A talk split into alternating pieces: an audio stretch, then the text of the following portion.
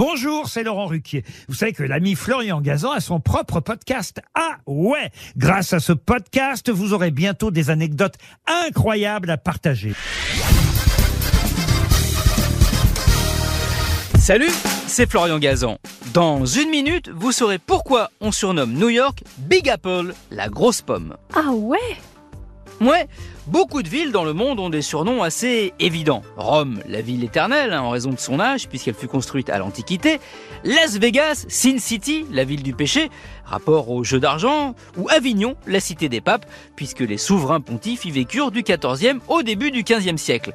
Mais celui de New York, la grosse pomme, lui est très mystérieux, et son origine, figurez-vous, on la doit aux courses de chevaux. Ah ouais? Ouais, c'est John G. Fitzgerald, un journaliste hippique du New York Morning Telegraph, qui l'a utilisé pour la première fois en 1921 en écrivant, je cite, La Big Apple, le rêve de tout garçon qui a chevauché un pur sang, et le but de tous les cavaliers. Il n'y a qu'une Big Apple, c'est New York. Ce surnom, Fitzgerald l'a piqué à des garçons d'écurie de la Nouvelle-Orléans. Entre eux, ils évoquaient les courses qui se déroulent là-bas, courses très prisées car elles offraient les prix les plus importants de tous les États-Unis pour les vainqueurs.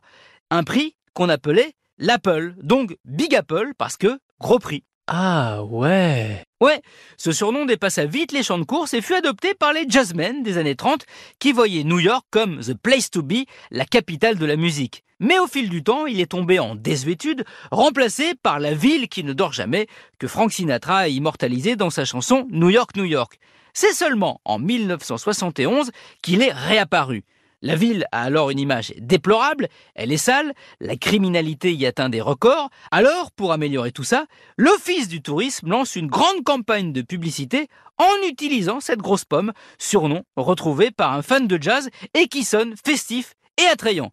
Même si à l'époque, à New York, on pouvait vite y avoir des pépins. Merci d'avoir écouté cet épisode de Ah Vous l'avez peut-être fait in New York Retrouvez tous les épisodes sur l'application RTL et sur toutes les plateformes partenaires. N'hésitez pas à nous mettre plein d'étoiles et à vous abonner. À très vite